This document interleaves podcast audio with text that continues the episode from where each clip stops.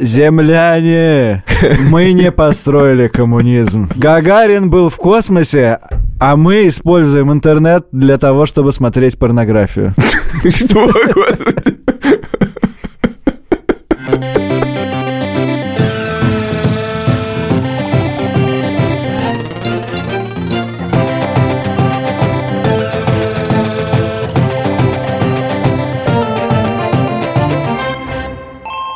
Привет, это подкаст «Деньги пришли». Я Саша Поливан. Я Олег Красильщик, привет. Мы ведем этот подкаст вместе с Альфа-банком, Из студии подкастов «Либо-либо». банком, Либо. банком, Либо. Альфой. Банком. Мы знаем из э, ваших сообщений в нашем телеграм-канале «Деньги пришли пф», что вы часто слушаете этот подкаст в пятницу по пути на работу. И вообще в пятницу. А знаете, почему вы слушаете его обычно в пятницу? Потому что мы его выпускаем в пятницу? Да. Так вот, мы свою часть контракта выполнили, мы выпускаем его в пятницу. А вот вы на работу, возможно, не едете, потому что в Москве, Подмосковье, а возможно уже и во всей стране, поскольку мы заранее записываем. И, возможно, не только в этой. А, локдаун. Ага. Я часто думаю во время записей наших, что мы с тобой находимся в привилегированном положении. Два, как принято говорить, белых цисгендерных мужчины. Какая-то у них работа, довольно высокооплачиваемая. Они, значит, кроме того, еще имеют возможность на микрофон рассказывать про свою жизнь. В общем, чувакам повезло. Мгм. А в эти два года ковидных нам повезло еще с тем, что мы с тобой остались людьми, которые путешествуют. Мгм. Перечисли города, в которых ты был за последние полтора года. Полтора? Ну, год. Ну, хорошо. Санкт-Петербург. Я тоже. Дзынь. Махачкала. Нет. Минеральные воды. Нет. Геленджик. Да. Краснодар. Да. Ростов. Да. Анапа. Да. Воронеж. Нет. Горно-Алтайск. А в этом году разве? Полтора года ты сказал ну хорошо, что. в Горно-Алтайск подходит, да. Стамбул. Нет. Стамбул. Нет. Стамбул. Угу. Тель-Авив. Угу. Милан. Угу. Париж. Угу. Лондон. Афины. Добавим к этому Ригу, Самару, Нижний Новгород, в которых был я, и кажется, все. Мгм. Довольно много. В целом, Мгм. по нынешним временам, Я считаю, что в моем случае и не по нынешним нормам. Но я же белый цисгерный мужчина и должен показывать свой статус. в общем, как вы поняли, наш подкаст про путешествия во время ковида. Мы поездили немножко и хотим это как-то осмыслить, а Ты немножко, а я немножко. О, слушай, я такой неприятный человек. Это многие наши слушатели выяснили гораздо раньше, чем в середине пятого сезона подкаста «Деньги пришли». Действительно, вот опять локдаун. В принципе, ощущение про вот это будущее, что, в принципе, его так легко представить, что мне кажется, что оно в настоящем. И мы немножко смеялись над нашим другом Вованом Цибульским, которого вы могли знать по нашим выпускам подкаста или по выпускам подкаста «Первый ради», который сидит в Латвии в локдауне. Что у них локдаун. И тут бац, И локдаун в Москве. Локдаун в Москве и в Латвии локдаун, потому что, как мы прочитали в издании признанным иностранным агентом «Медузы», проваленная кампания среди русскоязычного населения. Интересно действительно, что среди всего русскоязычного населения мира Компания провалена. компания провалена. Нет, мне кажется, что вот ты так говоришь, вот, значит, все известно, что будет дальше. Я немножко иногда останавливаюсь шутить про это все, потому что каждый день умирает тысяча человек. И я когда начинаю думать об этом как-то всерьез, я думаю, блин, что шутить-то вообще? Это единственный способ этого, как с этим жить. Это же не про то, что это весело. Ну, или наоборот, это единственный способ про это вообще не думать. Способ про это вообще не думать, это про это не думать. Тогда ты про это не шутишь. Это очень глубокая мысль, я на самом деле понял, что ты имеешь в виду. Не впускать это в себя ты имеешь в виду. Видишь, как э, ты хорошо говоришь. Короче, про путешествия. Тезис номер один. Тезис номер один такой. Путешествовать можно. Кажется, что мир весь закрыт. Спутника нигде не признали, а я надеюсь, что вы вакцинированы, если вы в России спутником. Везде нужны карантины, ничего нигде нельзя. Есть действительно места, куда попасть невозможно, хотя и туда, на самом деле, всегда можно попасть. Я просто знаю людей, которые попадали в страны, в которые как бы совсем как будто нельзя попасть, типа Чили.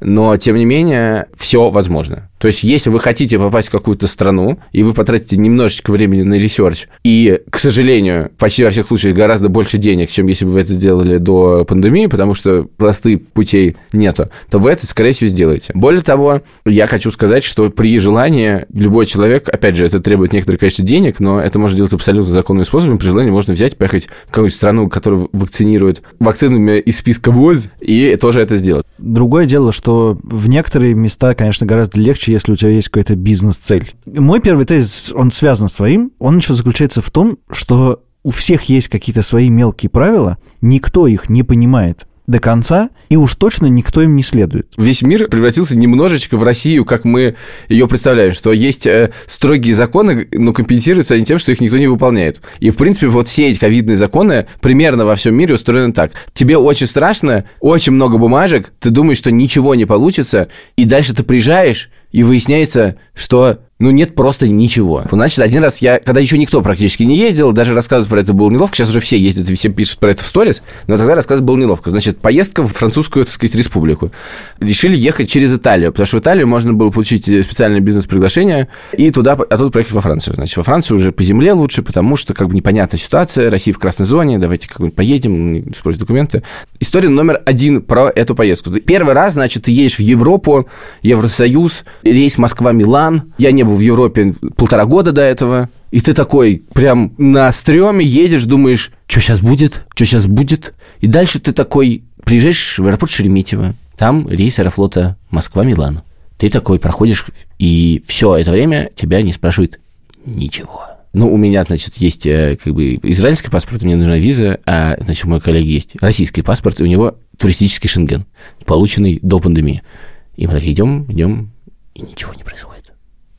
Меня хотя бы ПЦР спрашивает, а у него ПЦР не спрашивает. И мы такие с этими паспортами доходим и садимся в самолет. Самолет полный русских, летящих в Милан. Внимание, самолет летает каждый день. Что происходит? Непонятно. Значит, прилетаешь, да? у меня такая стопка документов, чтобы все, там, просто все как бы есть вот этот, тот, это, тут все, короче, знаешь, реально как в фильме «Брат 2» все это. Вот ты бы вот за границу приехали. Конференция по компьютерным технологиям. Дальше происходит следующее. На въезде, там, сказать, в, Евросоюз сидит пограничник, все как раньше, и он спрашивает, цель визита, бизнес. Он говорит, welcome to Italy, говорит он, и ты проходишь. Тебя не спрашивают ничего. Тебя не спрашивают приглашение, тебя не спрашивают ПЦР, тебя не спрашивают, где ты будешь жить, тебя не спрашивают вообще ничего. И ты такой приезжаешь, думаешь, А что, можно было так? хм, каждый день летают самолеты, думаешь, что такое? Ну, реально, российский паспорт, туристический шенген. Ну, как бы ничего. Прилетаешь в Милан, Милан гуляет.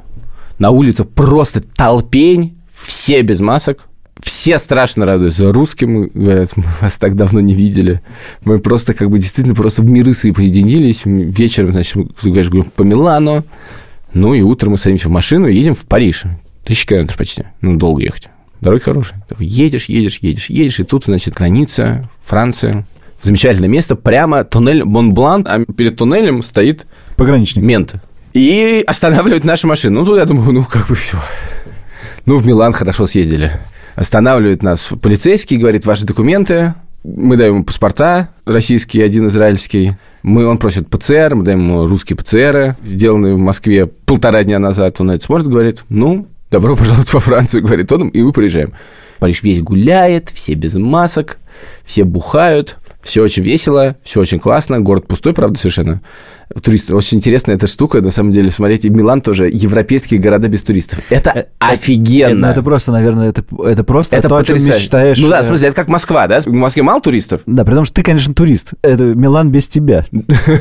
Да, да, без меня, но со мной. То есть это такое, такое читерство. И это, конечно, интересно. И еще более интересная была вещь, это Париж в августе, это когда Париж без туристов и без жителей. И без жителей Парижа. Да, я, это не знал, что жители Парижа настолько уезжают из Парижа, потому что там заколочено все, и написано на ресторане, на магазине, мы закрыты с 5 августа по 5 сентября. Да, они все уехали- Буквально. они все уезжают на Они море. все уехали Да. на юг, Да. а никто не приехал при этом. Да, никто не приехал. И это просто город-призрак. Давай, чтобы разбавить твои истории, я тоже скажу Давай. свою историю про Ригу, она совсем недавняя. Да, все то же самое, что никто ничего тебя не спрашивает, никаких ни ПЦР, ничего такого. Но мне поразило, что в Латвии официально ты должен сидеть 10 дней в карантине. Мгм. Но мне об этом никто не сказал. Ни, ни один человек из официальных как бы лиц не решил, что надо мне сказать, чувак, а ты вообще знаешь карантин, может подписать какую-нибудь бумажку или что-нибудь такое. Ничего, просто ничего. Мгм. Вот. Там еще есть, значит, что если сдаешь ПЦР на седьмой день, то ты можешь выйти из карантина на седьмой день. И я так и сделал. Но опять же, узнать об этом мне было А что совершенно значит неоткуда. ты вышел э, на седьмой день? Как это? Били фанфары? Что случилось? Ты просто подумал, что как, седьмой же, кажется, не, можно выходить? А, нет, смотри, на седьмой день я пошел, значит, там есть автоматы, принимают слюну с ПЦР, Где автоматы? На улице стоит автомат, выдает тебе, значит, эту пробирку, ты туда плюешь, запаковываешь, он тебе показывает спасибо. Балдес. Paldies. Мы ехали в 2 часа ночи, Ага. нас на самокатах просто поплевали. Я думал, интересно, они принимают алкогольную слюну? Но, кажется, все прошло в порядке. Вот, и потом утром у тебя появляется в твоем личном кабинете сообщение о том, что второй тест негатив. И теоретически, если кто-то тебя спросит, что ты делаешь, ты можешь это показать и сказать, смотрите, я был, сидел 7 дней в карантине, у меня негатив, негатив, я типа ничего. Но как ты понимаешь, никто меня ни о чем никогда не спросил. Плюс этот карантин, вообще-то, он довольно, ну, такой карантин. Типа карантин, в который можно гулять и ходить в магазин. Все, серьезно? Это официально написано? Да, да, да. Ты как бы не можешь ходить в гости. Это то место, где тебя полиция обязательно проверит. Но если ты идешь по улице, то как бы ты формально выполняешь условия карантина. А ты соблюдал карантин как? У нас в семье разошлись мнения о том, как надо соблюдать карантин, и поэтому мы по-разному соблюдали карантин. Танька Соблюдал, а ты нет? соблюдала, а я по вечерам ходил в гости, да. Э, И э, кроме того, А утром по улице? один раз вечером я пошел в бар смотреть матч Лиги Чемпионов, и надо сказать, что Это можно или нельзя? Я запутался. это нельзя. А нельзя сказать, что это я за продуктами пошел? Я мимо. пошел за пивом. Я тоже подумал, что я в старый город пошел за пивом. Э, Вот, и если что, я сел, потому что устал. Конечно, столько сидеть дома, ужасно устаешь. Э, Короче, да, Короче говоря, коротко, ты сидел в карантине, ну, в общем, я сидел на веранде. А не в карантине. Э, Да, я сидел на веранде. И... И со мной смотрели Лигу Чемпионов. Справа сидели французы, слева англичане. Чуть подаль сидели португальцы. Значит, были какие-то... Кто-то еще, чего я языка просто не знаю, поэтому не мог разобрать. Было ощущение какой-то нормальности. Вот это нормально. Ты приходишь в бар, а там все говорят на разных языках, и вообще круто. И мы все вместе смотрим футбол. Я не буду рассказывать свои истории по карантину, я что-то побаиваюсь их рассказывать, но действительно никто никогда ничего не спрашивает. Ну, во-первых, вот то история только что, которую я рассказывал про Италию и Францию, она еще также интересна тем, что я даже формально не должен был сидеть в карантине. Потому что если в Италию приехал на несколько дней по бизнес-цели и уезжаешь меньше, чем через пять дней, ты не должен сидеть в карантин. Дальше въезжаешь во Францию уже из Европы, и ты тоже как бы не должен сидеть. То есть как бы этого не происходит. Но, значит, помимо всего прочего, я летал в Лондон. В Лондоне ситуация устроена следующим образом. Ну, ты можешь прилететь в Лондон напрямую, и у тебя должна быть какая-то, в принципе, цель, но что это за цель какая-то, не очень понятно. В общем, у тебя может быть какая-то бумажка, и ты должен предварительно купить набор тестов для домашнего тестирования. Там есть несколько программ, я уже забыл, как они выглядят. И, значит, есть программа обычная, это когда ты, типа, что-то две недели или 10 дней сидишь в карантине. И программа экспресс выхода из карантина. И, разумеется, как программа экспресс выхода из карантина, состоящая примерно из такого же набора тестов, стоит дороже. Но она как бы суммарно это обходится типа в типа 300, по-моему, 30 фунтов, ну типа 35 тысяч рублей, короче говоря, это стоит. Суммарно. Вот просто наборы этих тестов. Первый тест ты сдаешь на второй день, второй тест ты сдаешь на пятый день, и третий тест ты сдаешь на седьмой день. Выйти ты, в принципе, можешь на пятый, по итогам второго, второго теста, пятого, но потом все равно уже вне карантина должен сдать еще один тест. Все эти тесты, это тебе присылают наборчики, которые ты должен плевать сам и отправлять их по почте. И дальше тебе все приходит. И все это ты должен зарегистрировать, иметь с собой дикое количество кодов, вот все эти приглашения, и такая вот гигантская стопка документов. Более того, ты, значит, на границе, там написано, обязательно покажите пограничнику, списочком просто. Ну, и я такой подхожу к границе, даю, значит, паспорт. Он такой, «М, здравствуйте, и тут, ну, важно, я говорю, я путешествовал по израильскому паспорту, но э, может быть показаться, что это связано с тем, что у меня израильский паспорт. Нет, важно не, как бы, не какой у тебя паспорт, а из какой страны ты приехал, разумеется. И ты, значит, я показал этот паспорт, он посмотрел, смотрел, такой, так, так, так, шлепнул штамп и сказал, проходите. В этот момент я реально удивился. Ну, потому что, как бы, это очень странно. Стопка документов. Я, это уже, как бы, не, не первая моя поездка, уже, я, я уже не понимаю, как такое может быть. Теперь я приехал в Лондон, то же самое. Ничего не спрашивают. Какого черта? Зачем я все это делаю? Я говорю, скажите, пожалуйста, а почему вы меня не просили ни один документ? И он такой, ну, компьютер не попросил. И ты такой приезжаешь, Лондон, ну, в масках немного в общественном транспорте. Ну, как бы не сказать, что все. В метро такая как бы ситуация, то ли в масках, то ли не в маску. Там еще была какая-то спорная ситуация, типа там муниципальный слэш государственные власти, потому что они говорят, ходим, ходим в масках, другие говорят, ходим не в масках. И дальше у меня началась череда сдачи этих тестов, у меня все пошло не так. Тест был не зарегистрирован. Почему-то они сказали, ой, можете заплатить этот еще раз. А он не приехал ко мне. Пишу им, говорю, где тест? Они говорят, нет такого теста. Я говорю, в смысле нет такого теста? Ну, в смысле, вот чек, пожалуйста. Он говорит, ой, что-то не так. А можете еще раз заплатить? Напоминаем, 35 тысяч рублей. Я говорю, нет, я не буду. Они говорят, мы вам сделали рефанд. Я говорю, сначала рефанд, потом следующий тест. Напоминаем, я должен сдать тест. Это карантин. И дальше утром реально приходят деньги, я оплачиваю тест, и говорит, мы сейчас вам вышлем, и на пятый день мне приходит тест второго дня и тест пятого дня. И говорит, вы отправьте их вместе, это на самом деле не так страшно. Я делаю тест второго дня, делаю тест пятого дня, отправляю, и дальше ничего не происходит. Я им пишу, слушайте, а где результаты? Они говорят, вы знаете, а в вашем тесте нет биоматериала. Я говорю, как нету? Прости, ты плюнул мимо? Нет, я не мимо плюнул. А я хочу заметить, что к этому моменту я сдавал этих чертовых экспресс-тестов, как ты понимаешь, немало. Я не знаю, сколько, я уже не знаю, сколько я их сдал. Сотни, ну, не знаю, десятки, я не знаю, сколько их сдал. Ну, там как бы вот эта палочка-то, ее так себе в, в нос, и, значит, э, и вот там вот жидкость. Ну, я что, я думал, что я взял биоматериал, или я это в гланды должен был засунуть? Я засовываю, макаю палочку, потряхиваю этот баллончик и выкидываю палочку. Зачем? Ну, я ее же опустил, я думал, что я передал материал в жижу. Короче говоря, неправильно. Палочку, Палочку надо было оставить было внутри. оставить. Биоматериала нету.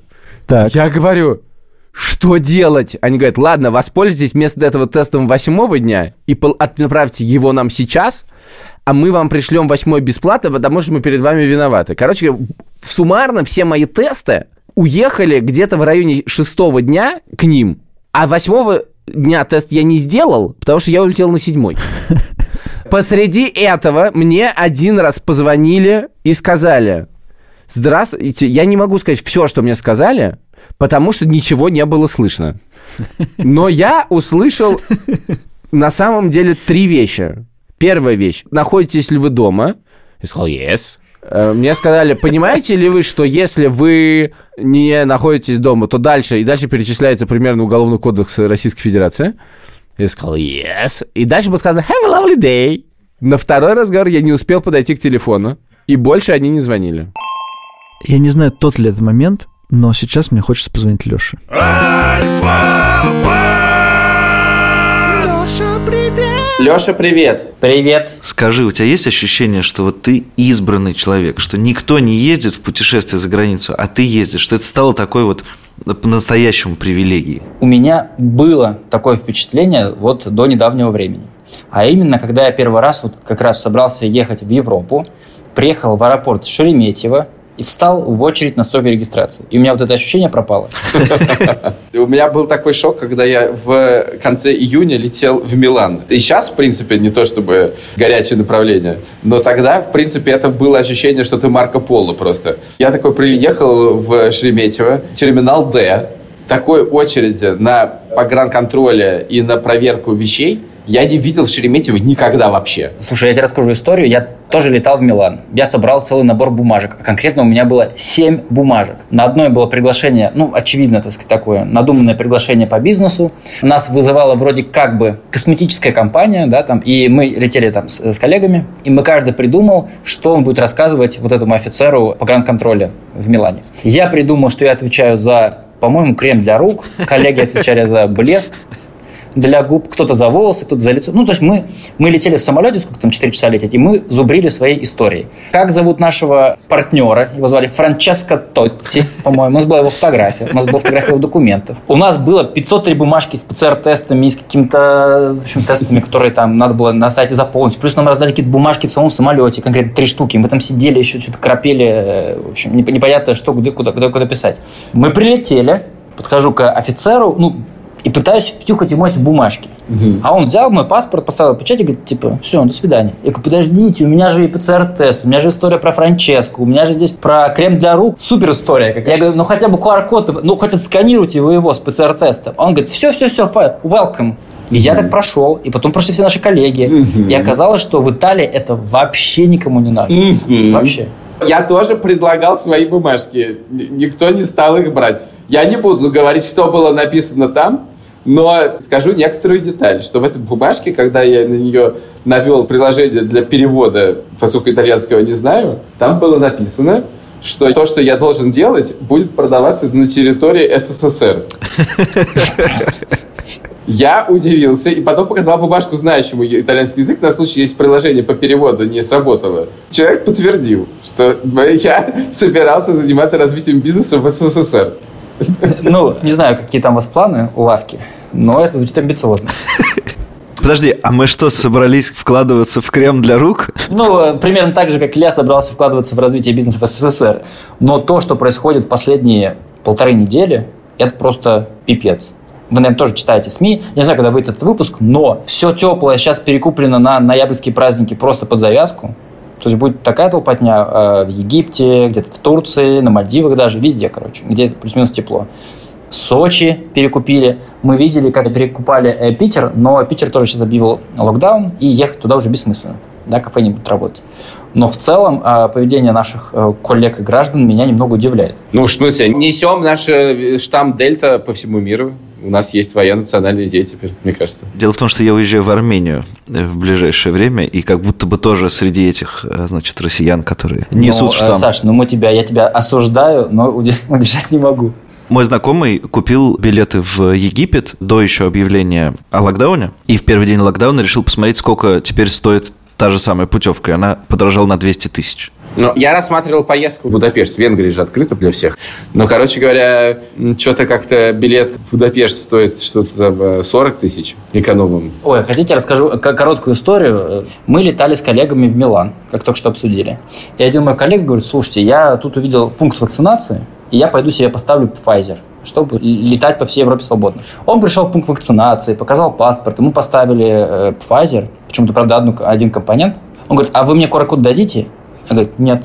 Потому что, вы знаете, у нас какие-то проблемы. Мы вас вакцинировали, это же хорошо, а вот QR-код не дадим. Вы бы видели его глаза Да. Какая подстава. Счастливо, пока. Все, пока. Пока. Пу-пу-пу-пу-пу-пу-пу-пу. Я очень себя плохо чувствую. Мне кажется, что я очень толерантно отношусь э, к законам о всяких карантинах. И тут, значит, я выхожу в публичное поле и говорю, я нарушал карантин в Латвии, значит, и, и смотрел Лигу чемпионов. А, вот такой я, значит, крутой пацан. У меня есть какой-то набор извинений. Извинения. Я сделал массу ПЦР-тестов, и он был негативный. По прилету в Латвию я плюнул, и он был негативный. А у меня две прививки спутника.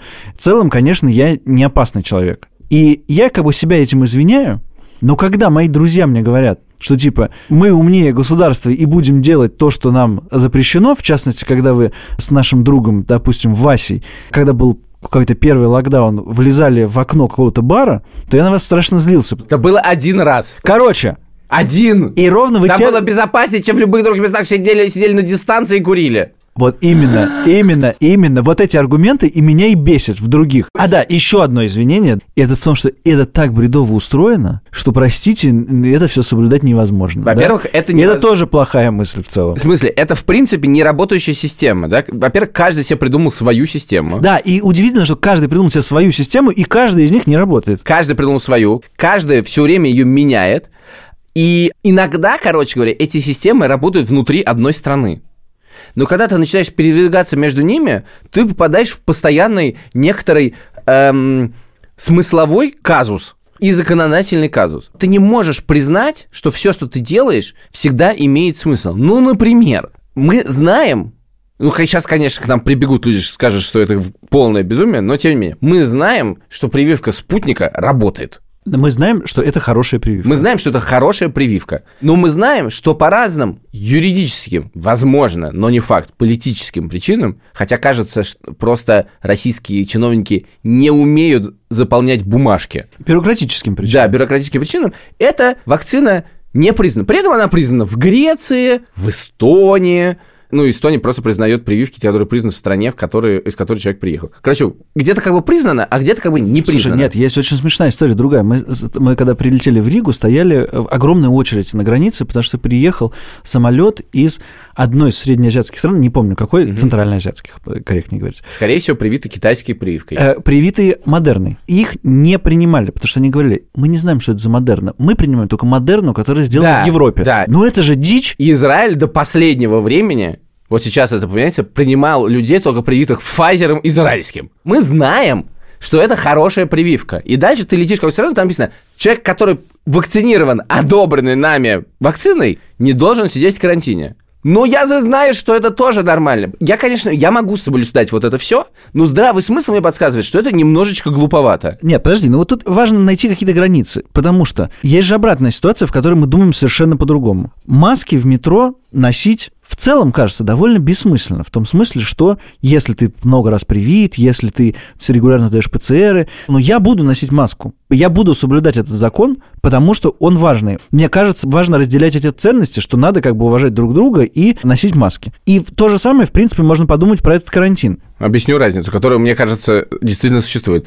Значит, по поводу масок в метро, я недавно, впервые за долгое время, оказался в час пик в московском метро, и это страх и ужас. Я, правда, я, как Поливану сразу написал, я говорю, я реально не понимаю, откуда еще столько живых людей в городе, потому что люди без масок, дикие толпы, это вообще-то довольно страшно. Это очень антиваксерский аргумент, кстати. Посмотрите, все есть без масок и живы, значит, можно не, не можно носить, У можно нас не локдаун, и умирает тысяча человек в день в стране. Это не антиваксерский аргумент. Это напрямую связанные вещи.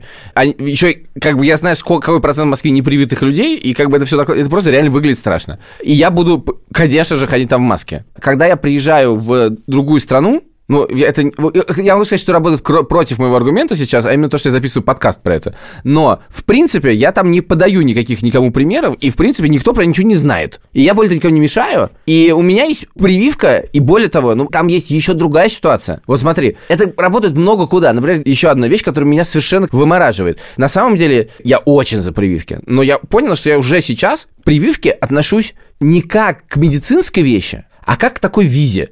И я вкалываю в себя что-то, что, наверное, странное действие, чтобы открыть границы. Поэтому во мне есть два спутника, два Пфайзера, и, вероятно, где-то через несколько месяцев мне придется вколоть в себя еще один спутник, Потому что это как потому что действие моей вакцины, на которой началось в декабре этого года, закончится, а Pfizer не признан. Что за безумие? Да, у меня тоже два спасер, э, два, Спасибо, два, Спасибо, Pfizer. два спутника и один Джонсон и Джонсон. И один Джонсон и Джонсон как бы не признан в России. Россия как будто бы не знает, что во мне есть эта вакцина. Но я-то знаю, что она во мне есть. Том-то и дело. Это же мое тело, это же мое дело и все остальное. И мне сейчас как-то стрёмно ставить типа третий спутник. Наверное, это когда надо сделать, потому что это должно произойти, иначе я буду как-то немножко поражен в правах. Но вообще-то говоря, это как бы перебор. Еще, значит, везде вот QR-коды. И это тоже выглядит смешно. Я был в Париже, приезжаю в гостиницу, у меня во, мне один Pfizer. И мне говорят, а вот покажите, пожалуйста, QR-код. Я показываю, говорит, ой, inactive, значит, в это... И они говорят, в связи с этим вы прямо сейчас должны надеть маску.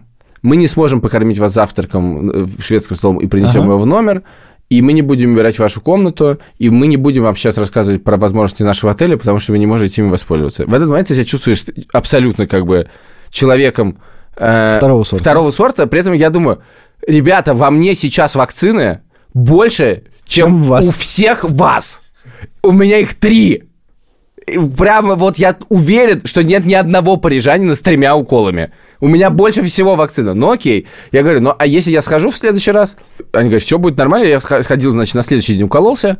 У меня мне уже четыре ук- укола. А И то я понимаю, что нет, там же есть время, в которое должно пройти, чтобы Да, она заработала. должны, да, И тут пройти. я читаю, а, еще бывает ПЦР-тест, который может действовать 72 часа. Тоже нормально. ПЦР-тест твой, который действует 72 часа, это PDF-ка Афинского аэропорта, через который, значит, я прилетел во Францию, в которой нет ни QR-кода, там просто, на- ну, ты можешь это, этой PDF-ку сделать. Я говорю, на следующий вечер я прихожу, говорю, знаете, а у меня ПЦР вообще-то есть. И показываю эту херь. Он говорит, а, снимайте маску. При этом это еще одна история с этими чертовыми ПЦР-тестами. Ну, реально, просто я выполняю уже столько правил, я не знаю, мой рекорд, знаешь, какой мой рекорд? Как бы минимальное время, которое было, прошло между сдачей двумя ПЦР-тестами, рекордное. Я не знаю. 10 минут.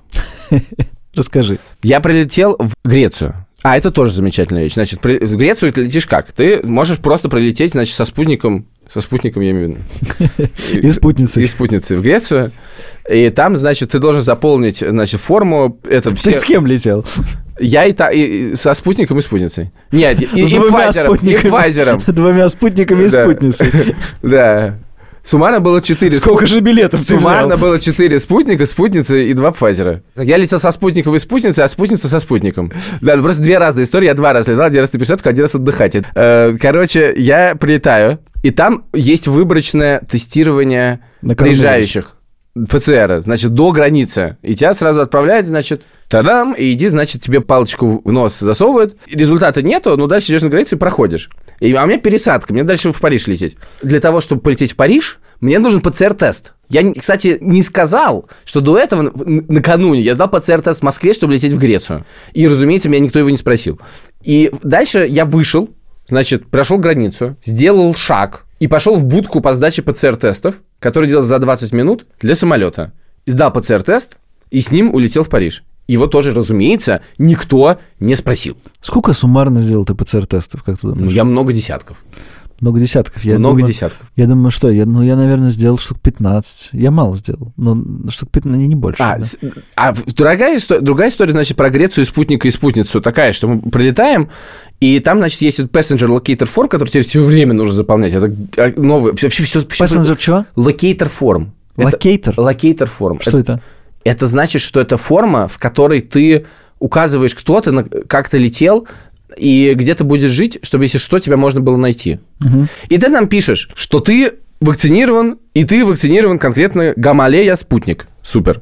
А дальше нужно читать все эти сайты теперь э, мировых. ГРИС, COVID Entry, France, COVID Entry, все это COVID Entry надо читать. И я вижу там, не нужен ПЦР-тест. Они говорят, нужен ПЦР-тест. Дальше выясняется, что есть под звездочкой написано, что если вы привиты, вам не нужен ПЦР-тест. Но дальше под звездочкой написано, что если вы русский, вам все равно нужен ПЦР-тест. Поэтому ты идешь, сдаешь ПЦР-тест очередной. Его, разумеется, никто не спрашивает. И дальше, если ты поставил галочку, что ты привитый, то там у тебя есть в этом э, локейтер форме большая буква В, как вендетта, значит, вакцинирован. Ты просто галочку поставил. Если не вакцинирован, то другая буква. И если ты, у тебя видят эту В, то тебя не отправляют на дополнительный ПЦР-тест. И ты просто проходишь. Видел ли кто мою прививку, спрашивается. Видел ли кто-либо подтверждение моей прививки? Разумеется, нет. Значит, в Греции правило при этом, что ты не можешь никуда попасть, ну, как бы, опять же, QR-код. Смысла в этом особо нет, потому что не, не надо никуда попадать, потому что все сидят на улице, но если вдруг пошел дождь, и ты пересел внутрь, то тебе немедленно начинает спрашивать, покажите, пожалуйста. Я показал свой Pfizer, и оно, значит, прощелкалось. Зелененький, я настоящий. А Спутница. Соня показала спутник, значит, с госуслуг, и там разусеется какой-то такой... Ну да. И это грецко-греческий г- микрогородок, и рядом, значит, какая-то смешная очень, значит, такая женщина, значит, владельца кафе, она такая, «Ну?» и рядом сидит чувак, грек, говорит, а, спутник, спутник? Мы говорим, yes. Он говорит, Russians, Orthodox friends, they're okay, they're okay, that's okay. Он говорит, okay, welcome. И все, на этом все заканчивается. Ну как мне вообще ничего не понятно? Я хочу поговорить про вот эти города. Я очень хочу в Милан в целом. Не против было бы побывать в Лондоне. В Париж хочу чуть меньше, но если мне предложили завтра поехать в Париж, я бы согласился. Как оно там? Что изменилось? Тель-Авив мой любимый город, и это было удивительное ощущение, потому что тогда еще вообще никто никто не ездил. Я вернулся как будто, не знаю, как после войны. Ну, не в смысле, что город выглядит как после войны, а просто прошло огромное количество времени, и ты вернулся туда, куда ты вообще как бы уже забыл, что можно вернуться. И это невероятно щемящее чувство. И на самом деле оно все как бы собою вот ты это видишь, это какой появляется сразу какая-то эмоция дополнительная, которая все это покрывает. Потому что город, в принципе, ну, я могу сказать, все то же самое. Ничего не изменилось. Все здорово. В Лондоне то же самое. Значит, что иногда бросается в глаза, в Париже это бросалось в глаза. Реально много заколоченных окон. Вторая вещь, которая действительно бросается в глаза, и которая, в принципе, конечно, турист в эпоху без туризма, а я очень люблю путешествовать, но, в принципе, туристов не люблю, естественно. И это замечательно, да, потому что все свободно. Ну, в Лувре довольно много людей все равно, но это совершенно другое. Знаете, в Эрмитаже тоже много людей. И э, гораздо свободнее город. Это, конечно, такая странная, не очень фраза, но он принадлежит жителям. Да, то есть он действительно город, в котором люди живут, а не в который люди приезжают поглазеть. И мне кажется, что очень сильно все равно все меняется, да, то есть ты, нет вот этого состояния. Все время у всех волны, там какие-то правила меняются, прям то все в масках, то все не в масках, то есть правило, что надо маски, то есть правило, что не надо маски. Почему каждый раз, когда я приезжал, правила были очень э, легко устроены, и иногда ты там дерг, на вещи неожиданно, которые, ну, как бы все без масок, но в Москве сейчас немножко ушло, я думаю, сейчас вернется, типа, если заплати, платишь, то надо маску надеть. И у меня есть такое дергание движение. А там такого нет. Это так странно, что не надо надевать маску, чтобы поднести телефон к э, Apple Pay. И это еще одно важное наблюдение, что коронавирус полностью победил наличку. Что за все это время ни в одной из перечисленных стран, в Грецию мне пришлось один раз, но в принципе нет. В принципе все. Наличные не нужны. Э, я ожидал увидеть э, в Риге вот ровно то, что ты говоришь а именно, что город без туристов, э, вау, интересно, как это будет. Но, во-первых, тот город, в который я люблю, в Риге, он и так, собственно, без туристов, поэтому там их никогда не было. А старый город, который посещают туристы, я пришел, там ведется экскурсия на немецком. Вот я пришел в бар, там говорят на вот на трех, на четырех разных языках. Все продолжается. Там по-другому. Все-таки в Латвии прежде всего, но там нет русских туристов, которых, конечно, было довольно много. Но там все туристы из стран, которых и так как бы и туда-сюда ездят, а в Париже и в Лондоне туристы со всего мира. Да. И вот этого нет. Да, да, это верно. И да, я ожидал увидеть, если честно, гораздо больше закрытых мест. И, в частности, все наши любимые с тобой места, все места, в которых мы любили ходить, все работают. И... Ну, я тут, извини, я люблю Ригу, но Рига, в принципе, город заколоченных окон. Да, да. И закрытых там, мест, там которые мы всегда много... шутили, когда открывал что-то, через сколько недель оно закроется или месяцев. Там и так э, еще еще просто очень много как бы зданий заброшенных. Да, в, да, да, в центре. В принципе, вполне... он очень, он, город, который очень подходит. Э, да, там всегда можно снимать фильмы про пандемию, короче говоря. О, класс, это может быть туристическим преимуществом. В Риге снимают фильмы про... Туристическое преимущество. Там реклама висела в аэропорте, когда ты прилетал. Добро пожаловать э, в Латвию, страну одиночества, где вам хорошо будет одному. Там буквально такая реклама висела, это было очень классно. Удивительно, что при такой любви к одиночеству Латвия вышла на первое место э, в мире по количеству заражений на душу населения. Но ты чувствовал какое-то какое незаконное преимущество? Я говорю, у меня все время ощущение ощущение, что хакнул систему. Нет, я не про хакнул систему. Я, я спрашиваю про другое. По ощущению того, что я посмотрел на что-то, что обычному человеку не... Я это не называется хакнул систему. Нет, это про систему. Хакнул это систему. Это все немножечко Индиана Джонс, короче говоря. Помнишь наш выпуск про профессии, кем вы мечтали стать в детстве? Я, я, э, я во-первых, рекомендую посмотреть на YouTube, кто еще не видел. А во-вторых, посмотрите в комментарии, там очень много людей говорят, что они хотели стать археологом из-за того, что в детстве смотрели Индиана Джонса. Я поражен совершенно. На самом деле, мне это это странно говорить, мне это даже некоторым не нравится, даже действительно немножко авантюризм. И ты, когда едешь в какую-нибудь страну, ты всегда должен прочитать много разных правил, как что делать, и дальше вот все вот эти, а я теперь с прививкой, а если с прививкой можно, а вот так он можно, так например, я могу теперь во Францию летать напрямую, потому что написано, if you are fully vaccinated, летайте откуда угодно, как угодно, но карантинс и так далее. И у всех как бы свои правила. А еще есть история про вакцины. Я хотел бы и про это рассказать. Мне звонили Москва-24, бизнес какой-то момент вдруг прошла тема, и я весь день отбивался от звонков журналистов, которые хотели меня расспросить, как укололся я Пфайзером. Я никому не рассказал, теперь расскажу. Я был в Париже, и тут мне пишет Лика Кремер. Она говорит, в Париже Колмановский укололся Пфайзером. Я такой, хм, Пишу Колмановскому, говорю, привет, это как? Он говорит, на отель Девиль, это значит площадь у мэрии, стоит палатка Красного Креста. И там колят всех, потому что у них миссия такая, всех колоть. И туда просто приходишь, не нужен паспорт, и тебя колят Пфайзером. И я потом прихожу, без записи, стоишь некоторую очередь, думаю, не может такого быть, не может такого быть, не может такого. Прихожу, значит, прохожу очередь, заполняю анкету, там есть social security number, которого у меня, разумеется, нету. И я прихожу, говорю, вот, пожалуйста. Они говорят, угу. Показываю анкету, они говорят, болели? Я говорю, не болел. Они говорят, померили температуру, подождите 15 минут, вот вам европейский сертификат. Первый укол. Ты подожди, но они же тогда должны имя твое внести я написал или паспорт? Имя свое. И паспортные данные? Нет, имя свое. Только имя? Это канает?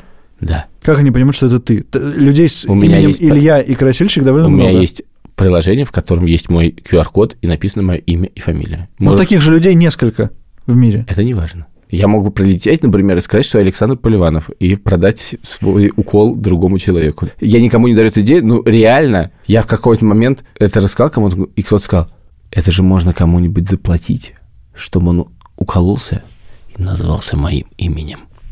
И реально человек начал думать об этом. Я, по-моему, он этого не сделал, слава тебе, Господи. Но это, ну, в общем, короче, это просто говоришь, как тебя зовут, и получаешь эту штуку. Если бы я сказал, что я болел, они бы проверили бы мои антитела, так. обнаружили мои антитела, и? и мне было достаточно одного укола.